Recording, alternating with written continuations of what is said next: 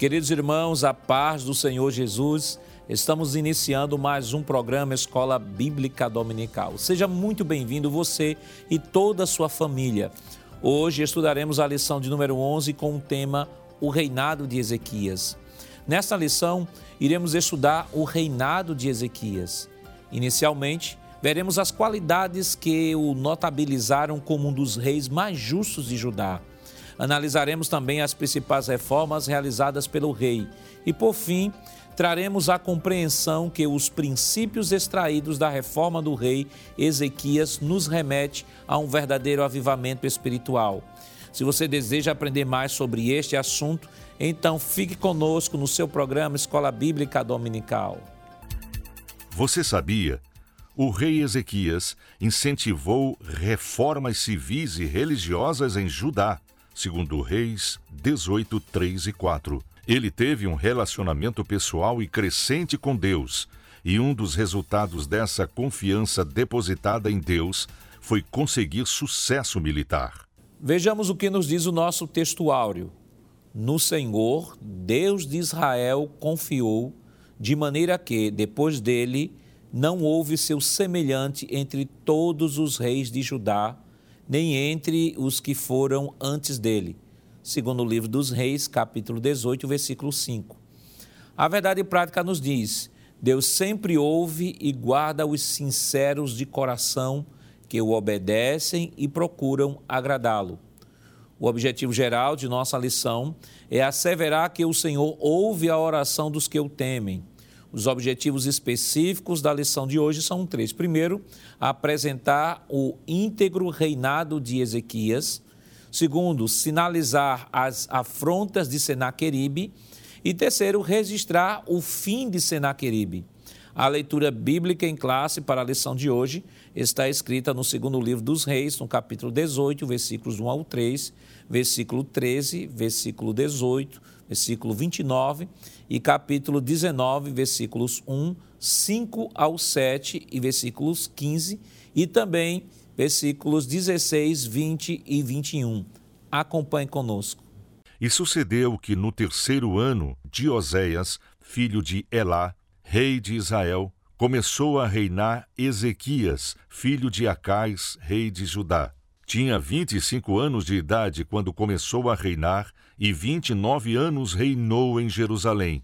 E era o nome de sua mãe Abi, filha de Zacarias. E fez o que era reto aos olhos do Senhor, conforme tudo o que fizera Davi, seu pai. Porém, no ano décimo quarto do rei Ezequias, subiu Senaqueribe, rei da Assíria, contra todas as cidades fortes de Judá e as tomou Rabsaque, pois, se pôs em pé e clamou em alta voz em judaico, e falou e disse: Ouvi a palavra do grande rei, do rei da Assíria. Assim diz o rei: Não vos engane, Ezequias, porque não vos poderá livrar da sua mão.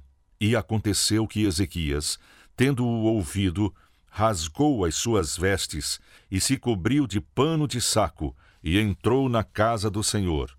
E os servos do rei Ezequias vieram a Isaías. E Isaías lhes disse: Assim direis a vosso Senhor: Assim diz o Senhor: Não temas as palavras que ouviste, com as quais os servos do rei da Assíria me blasfemaram.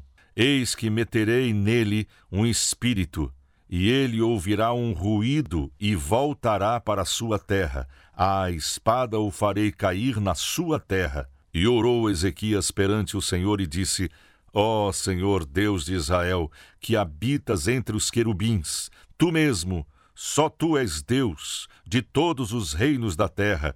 Tu fizeste os céus e a terra. Inclina, Senhor, o teu ouvido e ouve. Abre, Senhor, os teus olhos e olha, e ouve as palavras de Senaqueribe, que ele enviou para afrontar o Deus vivo. Então Isaías, filho de Amós, mandou dizer a Ezequias: Assim diz o Senhor Deus de Israel: O que me pediste acerca de Senaqueribe, rei da Assíria, eu o ouvi. Esta é a palavra que o Senhor falou dele: A virgem, a filha de Sião, te despreza, de ti zomba, A filha de Jerusalém meneia a cabeça por detrás de ti. Para comentar a nossa lição hoje, contamos com a participação do presbítero irmão Jonathan Lucena. Pátio, irmão Lucena. A paz do Senhor, pastor Nado Jackson. E contamos também com a participação do auxiliar irmão Jonas Santana. Pátio, irmão Jonas. Paz do Senhor, pastor Nado Jackson. Queridos irmãos, esta semana estamos estudando a 11 primeira lição que tem como título o reinado de Ezequias. Semana passada, nós estudamos o cativeiro de Israel, o Reino do Norte, e ali encerramos 200 anos de história do Reino do Norte.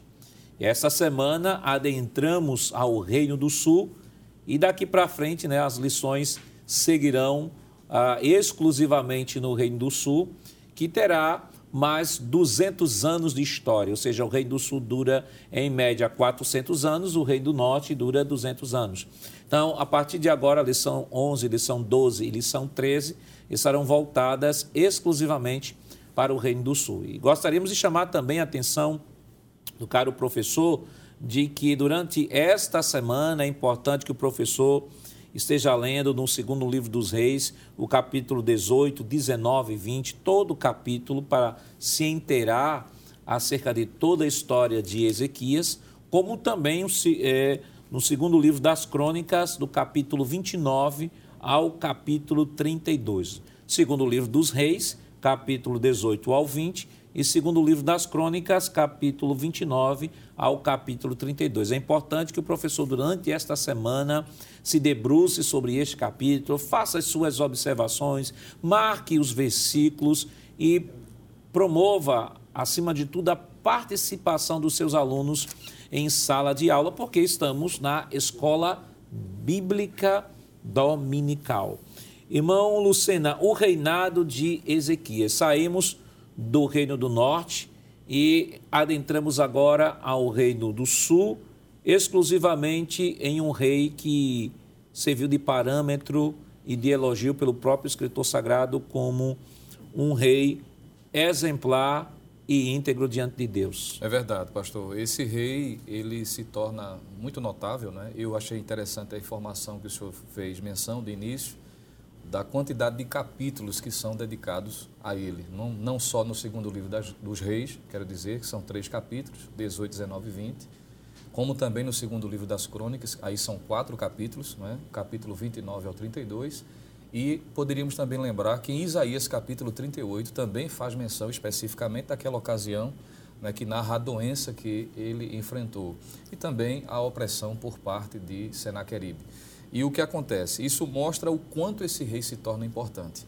Pela quantidade de referências que se é feita a ele, mostra de que é alguém notável, principalmente por conta da sua origem, pastor. A gente poderia trazer algumas informações a respeito dele, apenas a título de introdução. Inicialmente, o seu nome e a sua origem. O nome Ezequias vem da expressão hebraica que significa basicamente fortalecido por Deus ou o Senhor fortalece, seria o significado básico do seu nome.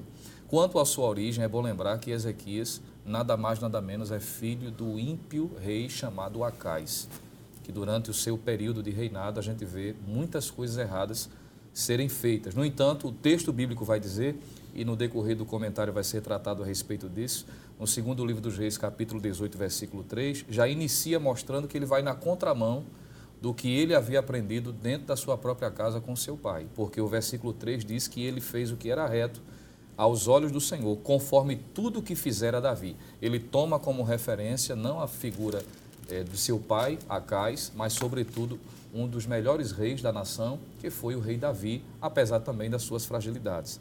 Ele é considerado, Ezequias, um dos maiores reis do Reino do Sul, fazendo coro com também com Josias, Josafá, inclusive Josias será uma lição que estudaremos no, na próxima semana, e o seu reinado durou 29 anos, conforme diz o texto. E eu poderia lembrar de que Ezequias também ele é mencionado, assim como outros reis, na genealogia do Messias. Isso está em Mateus capítulo 1, versículos 9 e 10.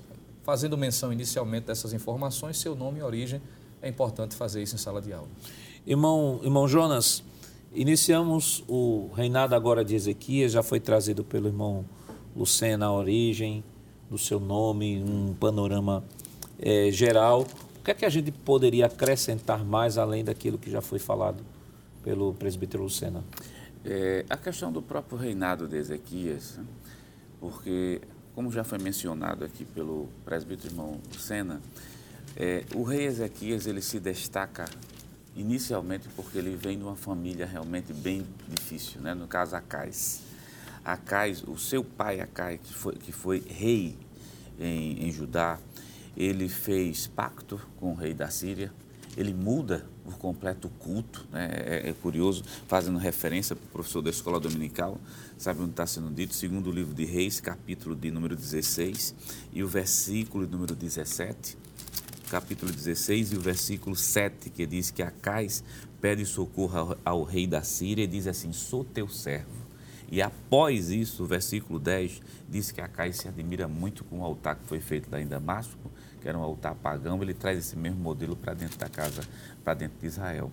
E é curioso que quando é, o rei Ezequias assume o local do pai, a primeira coisa que ele faz é desfazer todos aqueles atos de idolatria que, foi, que o próprio pai introduziu na, na nação de Judá.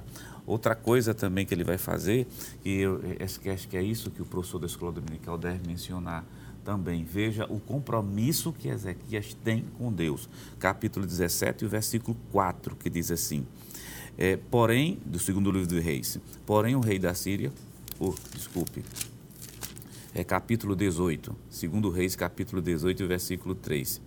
E fez o que era reto aos olhos do Senhor, conforme tudo que fizera Davi seu pai.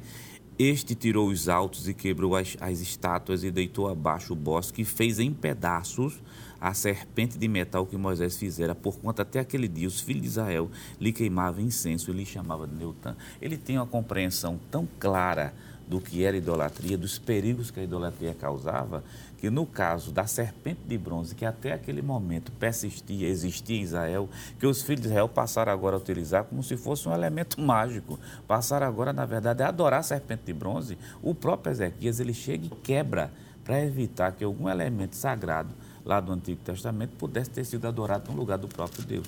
Então, o que, é que a gente pode acrescentar com o Cernete Ezequias? É esse, essa disposição em servir a Deus e fazer uma limpeza por completo em Israel. Ele tem essa disposição. É, o texto bíblico que foi mencionado aqui pelo presbítero irmão Jonatas, é o capítulo 18 e o versículo 5, dá, acho notabiliza ele, né?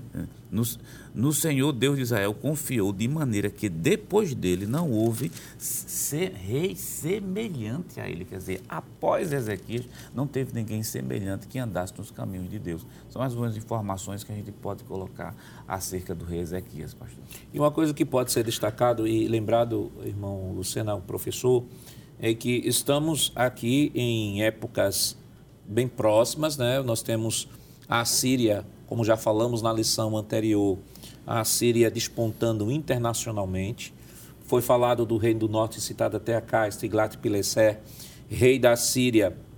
É, Acais acaba sendo é, subserviente, né, com o próprio uh, o próprio Flávio José vai dizer que Oséias, que foi a lição que nós estudamos semana passada, ele é colocado colocado no reino ou, ou para reinar por Tiglat-Pileser, e depois vem o rei é, Salmanaser V, né, que é aquele do contexto do próprio do próprio Oséias, e depois nós temos aí a tomada de Samaria pelo próprio é, é, Salmanaser V e segundo ainda José, cujo uh, general era uh, Sargão II. Então nós estamos nesse mesmo contexto. E agora temos este mesmo rei, ele indo agora, indo agora para, para é, Jerusalém. Nós temos agora Senaqueribe, rei da Síria, indo para Jerusalém para tornar Judá vassalo, como o reino do norte já estava vassalo da Síria. E nos parece, irmão, que no primeiro contato, Ezequias parece que treme um pouco e leva ah, o que tinha de lá para dar como uma espécie de, de taxa, né, de, de, apaziguamento de relação, que isso era muito comum no, no, no, no mundo antigo. Ele dá aquela taxa de apaziguamento, mas ele não se dá por satisfeito porque percebe que, diferentemente de Oséias, Diferentemente de Acais, Ezequias tomaria um outro caminho. Perfeito, pastor. Essa, esse panorama histórico ele é importante para que o aluno, o professor, esteja ciente do que está acontecendo paralelamente. São dois reinos e que estão interligados, obviamente, o reino do norte e o reino do sul. E o próprio capítulo de número 18 faz a menção a respeito do rei Oséias, quando diz que no terceiro ano de Oséias, enquanto ele reinava no reino do norte, então começa a reinar Ezequias, filho de Acais. E, a princípio, eu tinha feito, pastor, menção do capítulo 38 do livro de Isaías, mas eu queria aqui é, corrigir, que é dos capítulos 36 ao 39.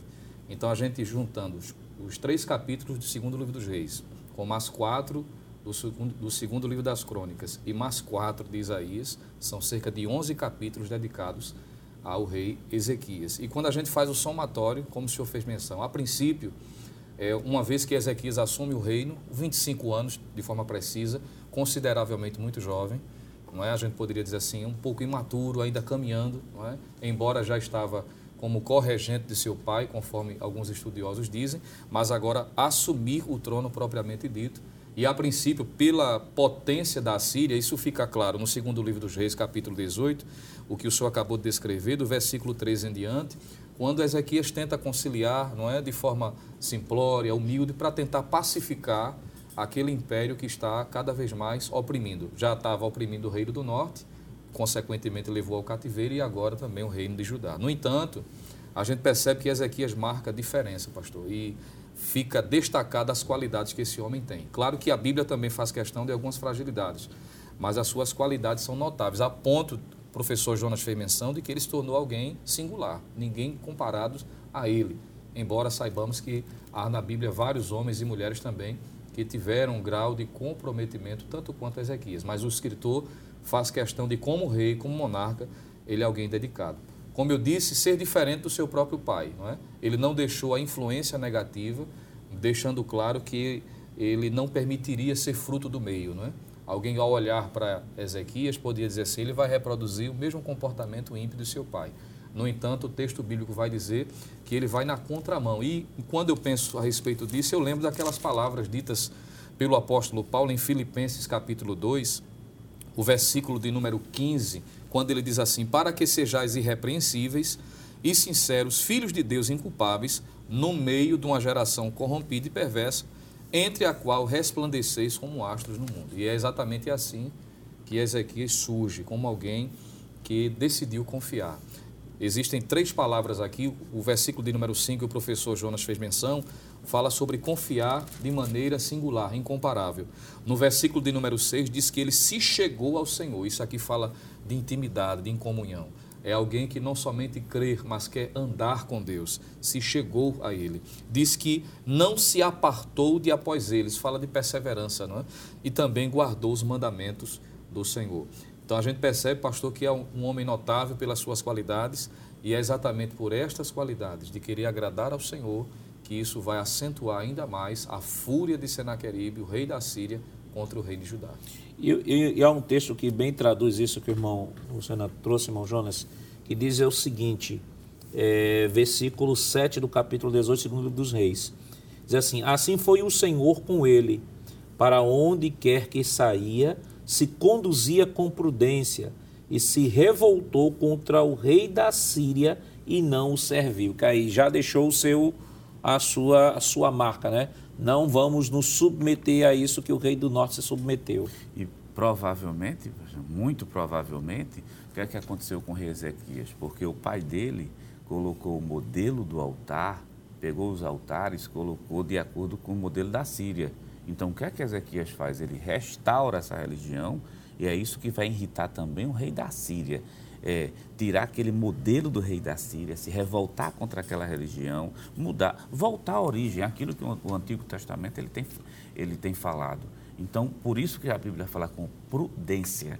Então, o Senhor era com ele, ele era prudente, e, além disso, quando ele se revolta, é bom deixar claro que essa revolta, é, além de não pagar o tributo, mas restaurar a religião. Quer dizer, aqueles altares dedicada a Deus, mas com modelos, mas com modelos do mundo, do modelo da Síria, é retirado. Isso já traz uma lição muito grande para a gente, que a questão de o modelo lá fora não serve aqui para dentro, mesmo que tenha o nome de Deus. E Ezequias é um exemplo belíssimo para falar sobre essa questão de modelo. Ah, mas foi deixado por Acai, seu pai. Sim, mas esse, esse modelo não serve para a gente. É o modelo daquilo que está escrito lá no Antigo Testamento, principalmente no livro de Pentateuco. E a gente vê, irmão, irmão Lucena, que nem sempre pais maus geram filhos maus, né?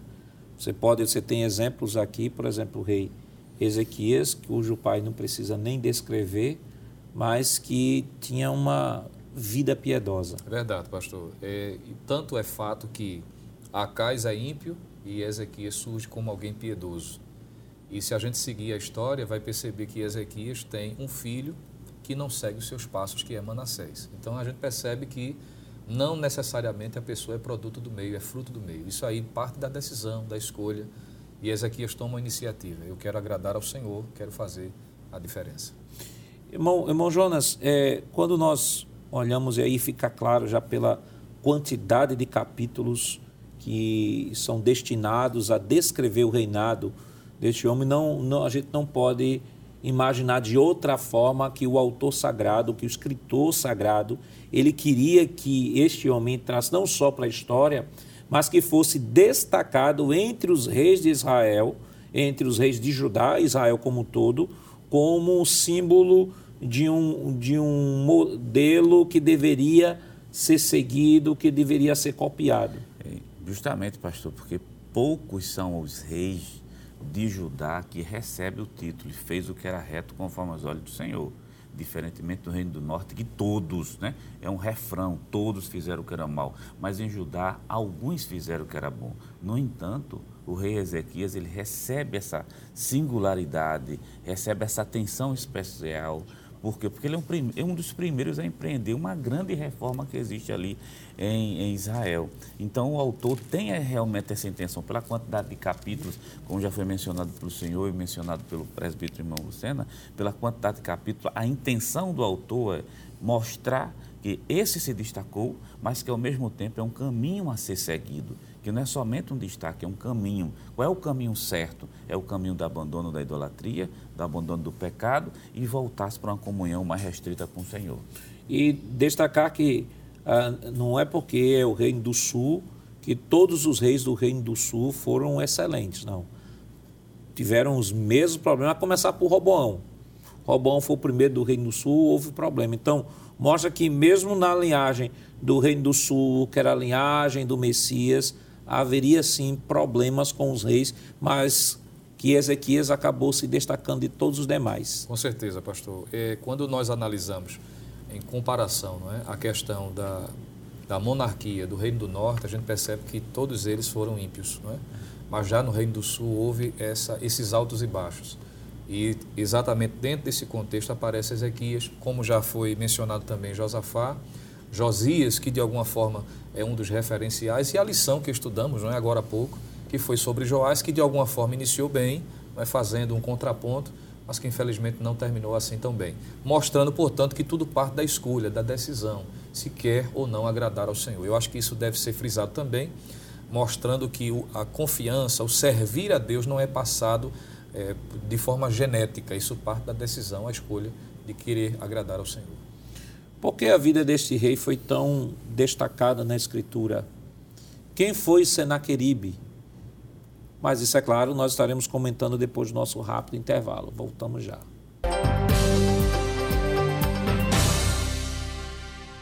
Queridos irmãos, estamos de volta em seu programa Escola Bíblica Dominical e nesta oportunidade estudando a décima primeira lição que tem como título O Reinado de Ezequias. No bloco anterior, nós definimos o significado do seu nome, falamos um pouco sobre esta personagem de grande destaque nas Escrituras, tantos que são dedicados ao todo entre o livro de Isaías, o livro de Segunda Crônicas e segundo livro dos Reis, 11 capítulos. Então, irmão Jonas, que, que características ou quais qualidades nós podemos destacar rapidamente do rei Ezequias? Tem algumas características que acho que o professor da escola dominical tem que deixar bem claro sobre o rei Ezequias, né? Vamos fazer menção, né? Ezequias, rei de Judá. Primeiro, um rei que confiava no Senhor. É, segundo Reis, capítulo 18, versículo número 5, mostra claramente isso. E no Senhor, Deus de Israel, confiou de maneira que, depois dele, não houve seu semelhante entre todos os reis de Judá, nem entre os que foram antes dele. Então, a primeira característica, Ezequias confiava de maneira absoluta em Deus. Uma segunda característica, um homem que tinha uma vida de oração. São poucos reis né, de Judá que se destacam aqui pela oração. É claro que eh, o rei Ezequias ele chega em dois, aparece em dois grandes episódios. O primeiro é quando Senaqueribe né, vai entrar, na, na, ou melhor, tenta eh, conquistar Judá. Então, no capítulo 18 e o capítulo 19, segundo o livro de Reis, e o versículo 14, pela primeira vez a gente vê o rei Ezequias orando de maneira intensa. Ele diz assim: E recebendo, pois, Ezequias carta das mãos dos mensageiros e lendo-as, subiu à casa do Senhor, e Ezequias as estendeu perante o Senhor. E orou Ezequias perante o Senhor e disse: Ó Deus de Israel, que habitais entre os querubins, tu mesmo, só tu és Deus de todos os reinos da terra, tu fizeste os céus e a terra. Então já se vê que o rei Ezequias tinha uma vida de oração muito grande. Além disso, quando ele também estava com a doença grave, ele orou ao Senhor. Então fazia parte da, da vida de Ezequias a questão da oração. Seria a segunda característica. E a terceira característica seria justamente o homem que amava a palavra de Deus. Há um, um versículo, eh, pastor, que é Provérbio capítulo 25, versículo 1. A gente encontra a referência do rei Ezequias, rei de Judá, em Provérbio capítulo 25, que o autor destaca. Estou pegando esse texto que faz que ele amava tanto a palavra de Deus, que diz assim um texto sagrado, capítulo 25 e o versículo 1. Também estes são provérbios de Salomão, os quais transcreveram os homens de Ezequias rei de Judá. Quer dizer, sobre o mandado do rei de Ezequias, foram transcritos justamente os provérbios. Então a gente tem essas características no, em Ezequias: confiar no Senhor, vida de oração e amante da palavra. Quer dizer, é um modelo já esperado também lá no Novo Testamento, que já se remete também para a vida cristã, que é justamente a confiança, a oração e amar a palavra de Deus. É o caminho da vitória. Né? É. E a Bíblia, irmão, irmão Luciano, é tão imparcial que ela não mostra apenas a, as boas características ou as qualidades dos grandes homens de Deus. Ezequias também tinha algumas fragilidades. Por exemplo, quando Senaqueribe, na primeira vez que vai até Judá, ele entra num processo de desespero que vai tirar até o ouro e a prata do templo para pagar a sua, a sua taxa de apaziguamento de relações. É verdade, pastor. Isso mostra que ele é um homem semelhante a qualquer outro. Né? A gente poderia é, usar aquela expressão que Tiago faz a respeito de Elias, já que Elias era uma referência dentro dos profetas, dizendo que Elias tinha as mesmas paixões que nós. E a gente poderia dizer que Ezequias, igualmente, tem os mesmos dilemas que todo crente tem, não é? Que aquele momento de confiança que ele tem, mas que em momentos específicos há uma oscilação. Isso fica registrado, como já foi mencionado no segundo livro dos Reis, capítulo 18, versículos 13 a 18, especificamente, quando ele tenta, em um primeiro momento, conciliar, aliviar a tensão, até que ele percebe que não tem como, ele precisa de fato confiar inteiramente em Deus em momentos de fragilidades, entre estes, dentro do contexto, inclusive, da própria investida não é, de Senaqueribe, quando nós encontramos no capítulo de número 20, principalmente depois que ele vence a batalha contra a Síria, mas adoece consequentemente. Isso fica claro quando lemos o capítulo de número 20, que depois que ele recebe a cura, pastor, ele recebe uma visita, e agora pelos príncipes de Babilônia. E a Bíblia vai dizer que ele abriu seus tesouros, mostrou tudo aquilo que é, ele tinha de mais importante de valor no reino, e diz o texto que ele recebe uma palavra de censura, exatamente porque é como se, os estudiosos dizem que como se ele tivesse fazendo com que houvesse uma aliança entre ele e Babilônia contra a Síria um momento de oscilação também. A Bíblia vai dizer que ele chegou a permitir que a soberba subisse ao seu coração. Isso aqui deve ser destacado. Quando a gente lê, por exemplo, no segundo livro das Crônicas, capítulo de número 32, nós encontramos a Bíblia fazendo menção a respeito disso. Não é? Versículo de número 25, ele está escrito o seguinte: Mas não correspondeu Ezequias ao benefício que se lhe fez, porque o seu coração se exaltou, pelo que veio grande indignação sobre ele e sobre Judá e sobre Jerusalém. Então, nesse momento que ele deixou a soberba subir ao seu coração, veio aquela mensagem dizendo que Deus derramaria juízo. Foi quando ele revelou, não, é? não muita preocupação apenas com seus dias, dizendo assim: Isso vai acontecer nos no, no, meus dias, se não acontecer, para mim está tudo bem. Mas a, a geração futura foi alvo do juízo. Então, mostra que ele não estava tão preocupado com a geração posterior. Isso mostra a fragilidade, que a Bíblia também não esconde por ser um livro imparcial. Qual, é, qual era, irmão Jonas, a potencialidade é, do, de Senaqueribe a, da afronta de Senaqueribe, o, o, o que Senaqueribe representaria naquele momento para Judá. Uma grande, Senaqueribe, né, o rei da Síria, vamos dizer, uma grande superpotência, né? Uma superpotência. Você tem o, rei de, o reino de Judá, um reino pequeno, né? que como é que vai poder enfrentar, por exemplo, uma potência grande? no caso é o, é, é o caso da Síria. E já existiam outras potências que estavam se levantando no próprio Egito. Ah, quando a gente olha no texto e vê no capítulo, segundo livro de Reis, capítulo 18, versículo 21, o próprio rei da Síria, né, mandando o um aviso dizendo assim, tu está se encostando no Egito, aquela cana quebrada, que é assim que eu, o texto né, poético, é aquela cana quebrada que se encostar muito pode furar até tua mão. Quer dizer, por que essa necessidade tão grande de se aliar com o Egito? Porque se precisava que diante de uma superpotência que era, na verdade, a Síria, a Síria já tinha avassalado praticamente todos os, os, os reinos que tinham ali próximo dele. É o caso, e o Egito ainda estava de pé. A Síria, a Síria né, já estava praticamente como vassala, e a Síria despontava como sendo a, a super grande potência. E a Babilônia, por sua vez, a, por sua vez, ainda ia ser uma superpotência. E estava pedindo recurso, na verdade, a é quando é, Ezequias recebe a visita, Ezequias mostra todo o seu tesouro, o que é que muitos historiadores vão dizer? Dizer que aquela visita, na verdade, da Babilônia é para conquistar, né, para dizer assim, vamos fazer uma aliança junto, a gente pode vencer a Síria, porque a Babilônia precisa de, de, de, ajuda. Então, o que é, a resposta à pergunta, o que é, na verdade, a Síria? Na Síria é uma grande superpotência que assusta.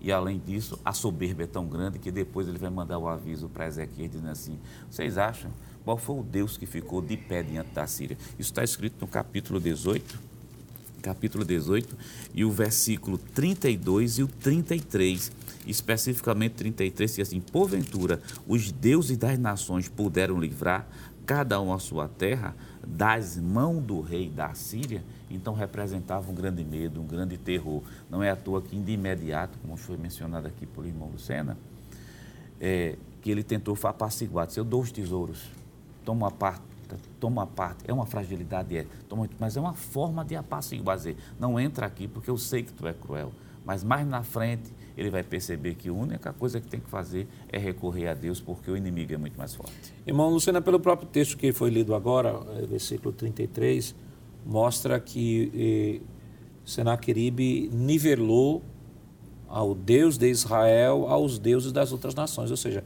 as outras nações têm, têm, têm poste ídolo, têm bosque, tem tudo, e a gente conseguiu vencer do mesmo jeito. Seria o Deus de vocês diferente do Deus deles? É, a ideia, pastor, que faz menção é aquela ideia antiga, né?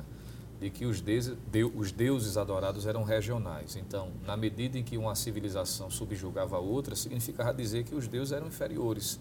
Uma vez que a Síria via numa campanha de vitórias, como disse o professor, avassalando várias nações, é como se eles dissessem assim: ora, até então os deuses aqui adorados são superiores, então Deus de vocês não, não é páreo, não é?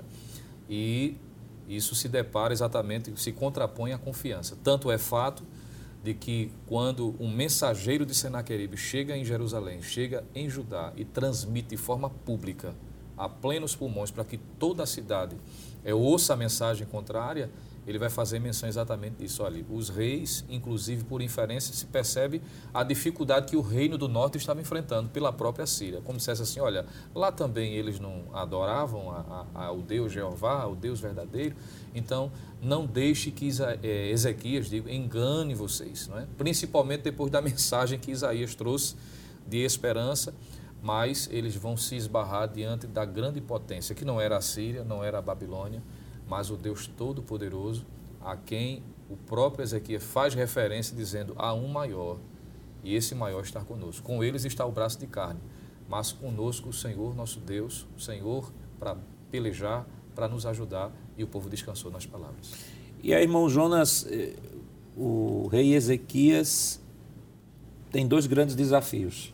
Primeiro, uma superpotência querendo engolir Judá, e segundo, a sua doença. Mas isso é claro, não comente agora não, estaremos comentando depois do nosso rápido intervalo. Voltamos já.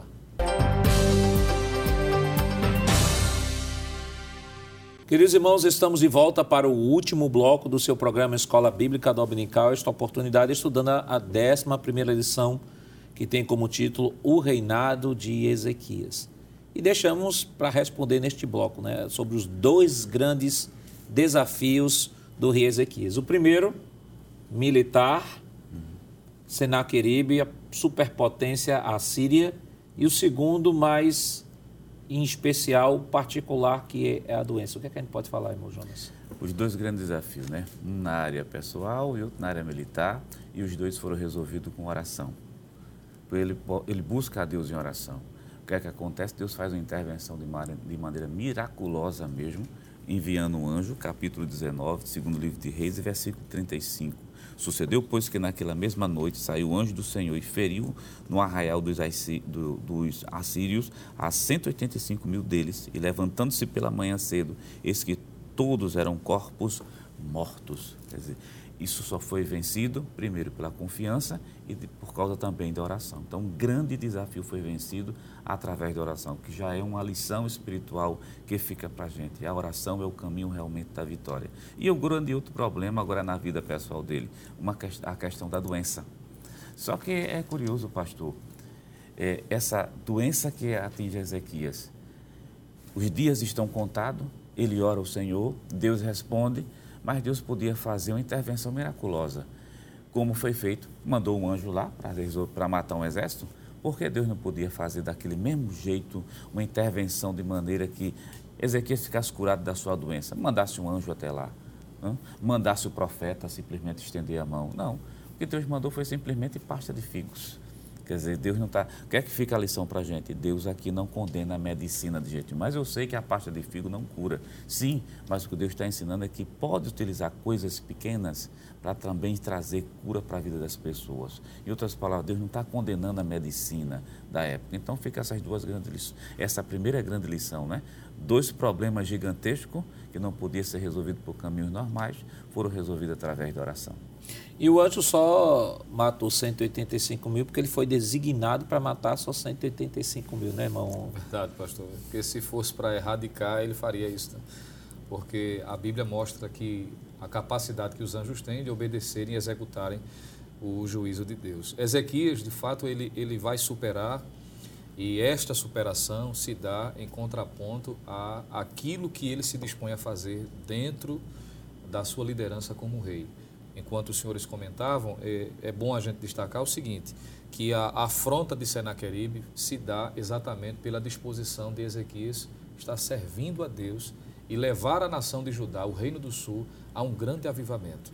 O segundo livro das crônicas, pastor, capítulo de número 32, que é um texto muito conhecido de todos nós, nós encontramos o texto sagrado dizendo o seguinte: Depois dessas coisas e dessa fidelidade, veio Senaqueribe, rei da Síria, e entrou em Judá e acampou-se contra as cidades fortes e intentou separá-las para si. É interessante como o capítulo inicia, depois dessas coisas. E a grande pergunta seria: que coisas são essas? O que foi que fez Ezequias que chamou, atraiu a atenção é, a ponto de a nação da Síria vir com todo o ímpeto para destruir?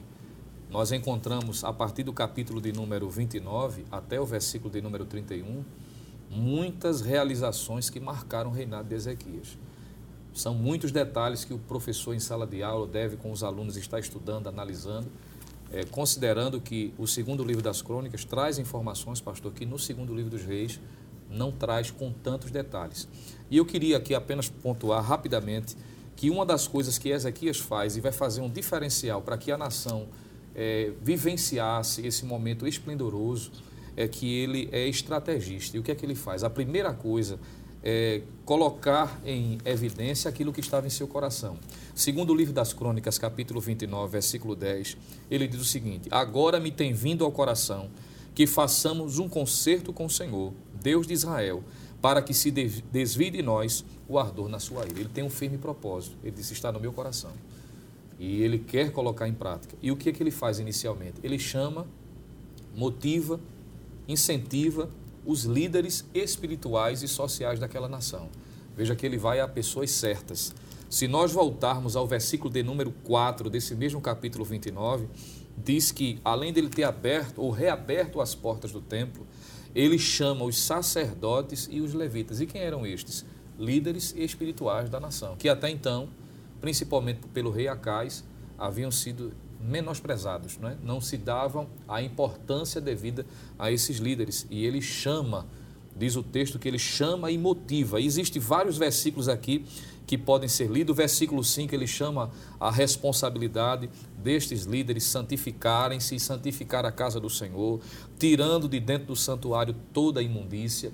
Ele vai mostrar de que isso é importante, porque uma vez que o povo até então, principalmente pela liderança de Acais, não tinha tido essa sensibilidade e essa foi a razão pela qual não só o reino de Judá, como também o reino do norte estava enfrentando o castigo divino e ele está dizendo aqui precisamos tomar uma postura diferente. E o versículo de número 11 eu acho impressionante, porque ele diz assim: Agora, filhos meus, não sejais negligentes. Veja ele chamando a responsabilidade. E agora ele traz uma motivação, pastor. Pois o Senhor vos tem escolhido para estardes diante dele para os servirdes e para serdes seus ministros e para queimardes incenso. E o versículo 12, a parte A diz assim: Então se levantaram os levitas. Então ele chama, a reabre a porta do templo, traz as lideranças espirituais e poderíamos dizer também lideranças civis, sociais, porque isso está no versículo de número 20, que ele ajuntou os maiorais da cidade e subiu à casa do Senhor ele reafirma o comprometimento público com a liderança, porque ele sabendo que a liderança espiritual e a liderança social estabelecida e comprometida, então fica mais fácil de resolver os demais problemas que até então levaram o juízo divino contra o Reino do Sul. E essa descrição aqui, irmão Jonas, lembra muito o Davi, né? É por isso que o texto vai dizer assim: fez o que era reto aos olhos do Senhor, conforme tudo quanto fizera Davi, seu pai. E Davi tinha essa preocupação com o culto, com o restabelecimento do culto, com a divisão das turmas, com a questão do cântico. E tudo isso a gente percebe nesse capítulo 29, a preocupação. Em outras palavras, é, Ezequiel estava dizendo assim: Deus é o nosso maior bem, é o nosso maior patrimônio e é nossa prioridade zero. E, pastor, fazendo, é, o irmão Luciana mencionando aqui, acho interessante o seguinte, porque primeiro ele vai para a liderança, né?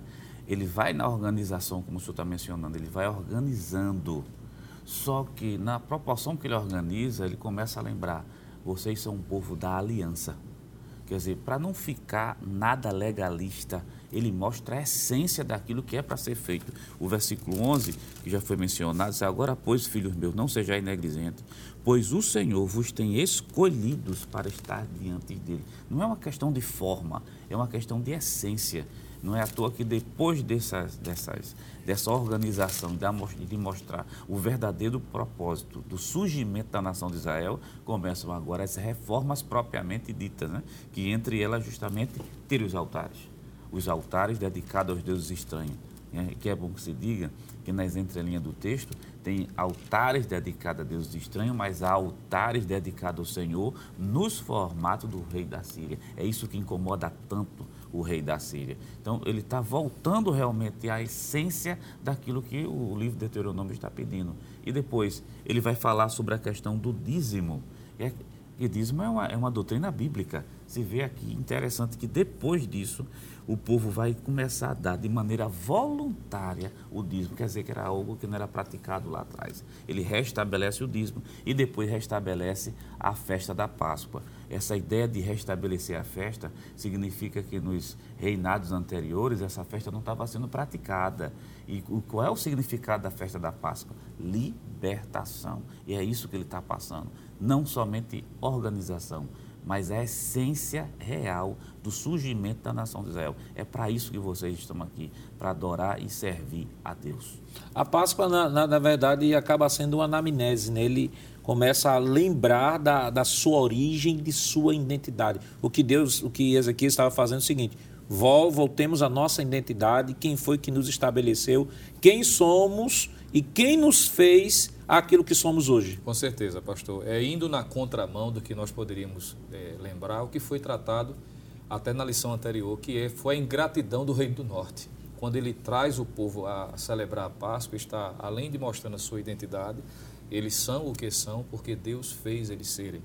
E isso mostra a gratidão, que aquela a festa da Páscoa mostrava a gratidão quanto ao livramento extraordinário que Deus operou para que pudesse então a nação de Israel e agora especificamente o Reino do Sul é, Judá a ser o que eles de fato eram. Isso mostra o comprometimento, não, é?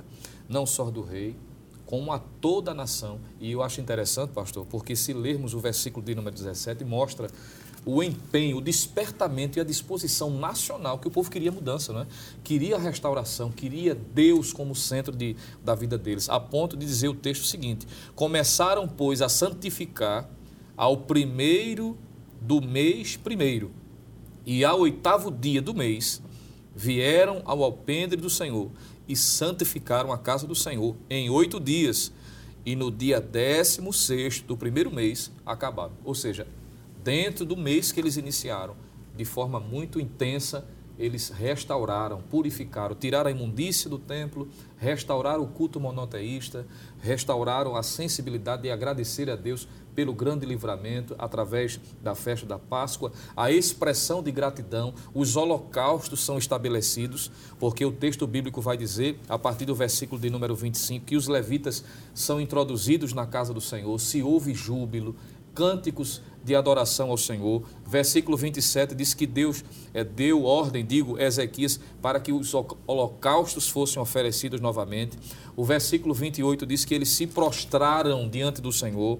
Versículo 29 diz que eles adoraram. E o versículo de número 30 diz que louvaram com alegria, inclinando-se e adorando ao Senhor. Verdadeiro avivamento, o povo experimenta através de Ezequias. E o que eu acho interessante, irmão, rapidamente, é que a, a, o avivamento foi tão grande, houve tanto sacrifício, que o versículo 34 do capítulo 29, segundo livro das crônicas, diz assim: Eram, porém, os sacerdotes muito poucos e não podiam esfolar a todos os holocaustos, pelo que seus irmãos, os levitas, os ajudaram até a obra se acabar e até que os outros sacerdotes se santificaram, porque os levitas foram mais retos de coração para se santificarem do que os sacerdotes. Veja, a, a, a demanda foi tão grande que assim, bota até levita para sacrificar aqui, porque o povo está com o coração contrito e tomado de avivamento. Ele não é, é um rei que conseguiu mobilizar o povo e trazer o povo de volta para Deus. E a gente vê ao mesmo tempo um povo com um despertamento espiritual tão grande, querendo se livrar de tudo aquilo que era pecado. Que é bom que se diga que a gente tá, a gente se alegra quando vê essa reforma que Ezequiel está fazendo aqui, mas isso na prática não é fácil. O que é que a gente pode mostrar aqui? Matar o eu não é fácil. Retirar essas coisas mexeu com muita gente, mas é necessário para que venha realmente o avivamento. Pastor. O preço dá há um preço, né, irmão Luciano, a ser pago pela consagração, pela pela vida com o Senhor. É verdade, pastor. Lembremos do capítulo 32, né? Depois dessas coisas se levantou Senaqueribe. Significa dizer que quem se torna um instrumento de Deus sempre será alvo. A história mostra isso, o Antigo Testamento, Novo Testamento e a, e a realidade prática. O professor deve, em sala de aula, lembrar ao pai, não é? ao filho, que se dispõe a estar no centro da vontade de Deus para trazer a sua família para adoração, para estar servindo ao Senhor, influenciando no ambiente de trabalho, na faculdade, uma vez que, estando à disposição, para influenciar as pessoas à sua volta para servir a Deus será alvo. Mas lembremos também das palavras de Ezequias: maior é o que está conosco. E aí, irmão Jonas, o que, é que a gente pode extrair daqui? A primeira lição que a gente pode extrair do Ezequias é que a, confian a confiança absoluta em Deus. Mesmo diante das dificuldades, dos desafios, mas aquele que confia no Senhor, Deus está com ele e lhe ajuda a passar por todas as provações. Outra coisa, a questão da oração na vida de Ezequias. Dois grandes desafios, todos foram resolvidos através da oração. Então fica a maior lição para o crente: vida de oração é caminho de vitória. Na lição de hoje, vimos que o rei Ezequias, mesmo sendo criado em uma casa ímpia, não se deixou corromper e tornou-se um dos reis mais justos de Judá. Empreendeu reformas que afastou a idolatria, restabeleceu a Páscoa, demonstrando que o redentor de Israel é Deus. Convocou o povo para a santificação e, ao serviço a Deus essas atitudes de Ezequias nos encaminha a buscar um verdadeiro avivamento espiritual. Que Deus continue lhe abençoando em nome de Jesus. Chegamos ao final do programa. Hoje estudamos sobre o reinado de Ezequias. Na próxima semana estudaremos a penúltima lição deste trimestre com o tema O reinado de Josias. E esperamos contar mais uma vez com sua companhia. Obrigado por sua honrosa audiência e até o próximo programa. Que a graça do nosso Senhor Jesus Cristo, o amor de Deus nosso Pai, a comunhão do seu Santo Espírito estejam com todos hoje para todos sempre. Amém.